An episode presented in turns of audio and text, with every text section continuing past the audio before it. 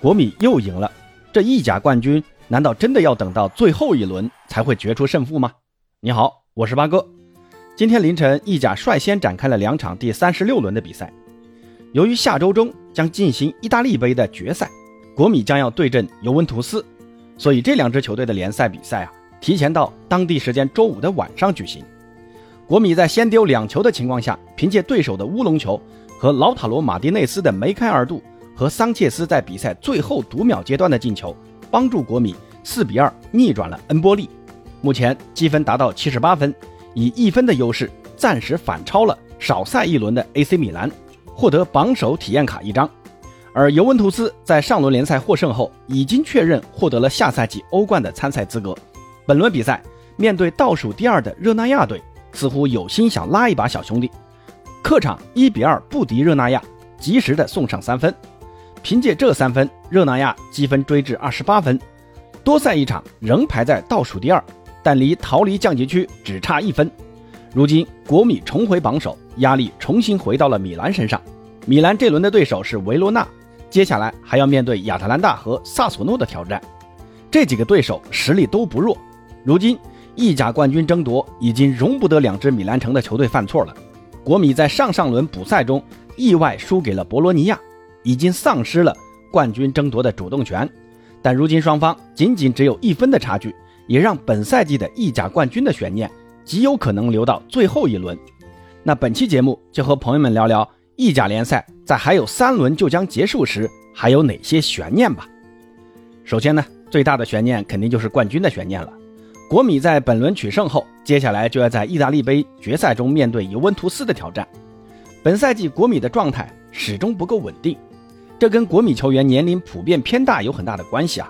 你看，哲科三十六了，佩里西奇三十三了，桑切斯也三十三了，汉达诺维奇三十七了。那这样的年龄结构啊，是经不起多线作战的。而且主帅小因扎吉似乎每一项比赛啊都不想放弃，那过高的比赛频率。也让国米的球员疲惫不堪，无法在联赛中保持持续稳定的状态。所以这次意大利杯决赛对于国米来说将是一个很大的考验。好不容易打进决赛了，自然不会轻易放弃。上次联赛中的意大利国家德比，尤文图斯几乎是全场把国米摁在地上摩擦，结果因为一个点球，让国米在尤文的主场拿走三分。那这次的意大利杯的决赛将是尤文复仇的开始。不过呢，不管结果如何啊，对于国米来说都是一个很大的消耗。虽然接下来的对手是急需保级的卡利亚里，但保级对手在这个阶段往往能爆发出惊人的战力。国米还能不能延续胜利的趋势，还很难说。而米兰接下来的对手分别是维罗纳、亚特兰大和萨索洛。在首回合，米兰是轻取了维罗纳和亚特兰大，在这两支球队身上犯错的可能性不太大啊。反而是最后一轮的对手萨索洛很不好惹啊！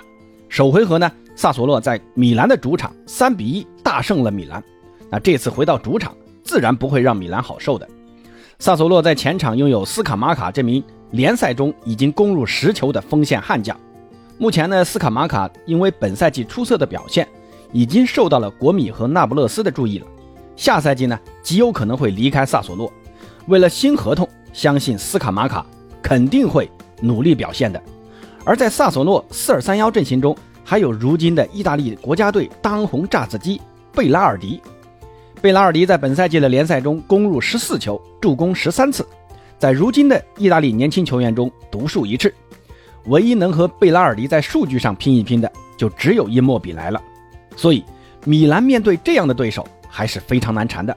不过呢，米兰这场比赛只需要打平即可保住冠军。那我们按照最理想的结果来算啊，国米接下来两场比赛面对弱旅，如果都取胜的话啊，最终积分是八十四分。而米兰接下来两场比赛估计问题也不会很大，在最后一轮比赛前积分也可以达到八十三分。由于米兰在和国米的相互战绩中要占优，所以呢，所以在最后一轮只要不输给萨索洛，就能夺得失去十一年的联赛冠军了。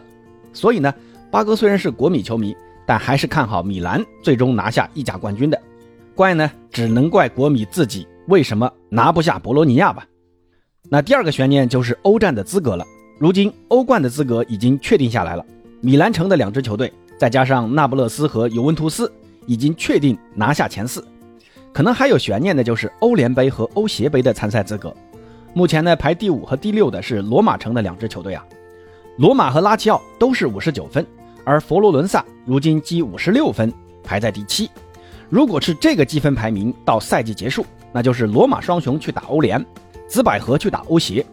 罗马如今已经闯进了本赛季欧协杯的决赛，决赛对手是来自荷兰的费耶诺德队。鸟叔是一名非常善于打这种一场定胜负的比赛的教练啊，相信罗马拿下欧协杯的冠军将是一个大概率的事件。那下赛季罗马将锁定一个欧联杯的参赛资格，剩下一个将在拉齐奥和佛罗伦萨之间产生。但就接下来的赛程来看啊，佛罗伦萨。将要接连面对罗马和尤文图斯的挑战，而拉齐奥剩下的对手只有尤文图斯一个强敌。八哥呢还是看好拉齐奥拿下欧联的资格，佛罗伦萨去打欧协。接下来的悬念呢，那就是哪几支球队会降级呢？如今来看啊，排名倒数第一的威尼斯已经基本确定降级了，他们现在积二十二分，就算啊剩下的三场全胜，还得看其他对手的脸色，除非他们全输，威尼斯才有可能留在意甲。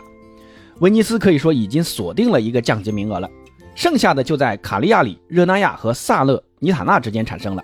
开头说了啊，热那亚在尤文图斯身上拿下三分，现在多赛一轮排在倒数第二。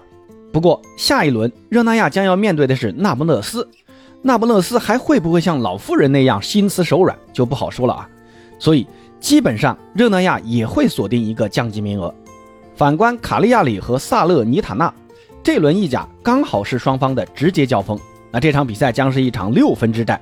就算卡利亚里闯过了萨勒尼塔纳这一关，下一轮他们的对手就是国米，而国米志在争冠，不可能会这么轻易的放过卡利亚里的。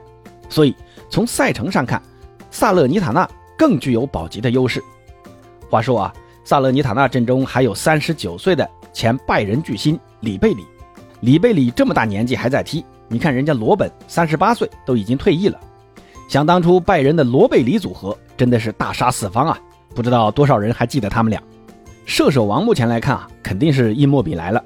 目前呢，伊莫比莱打进了二十七个进球，剩下的三场比赛还有可能继续进球的。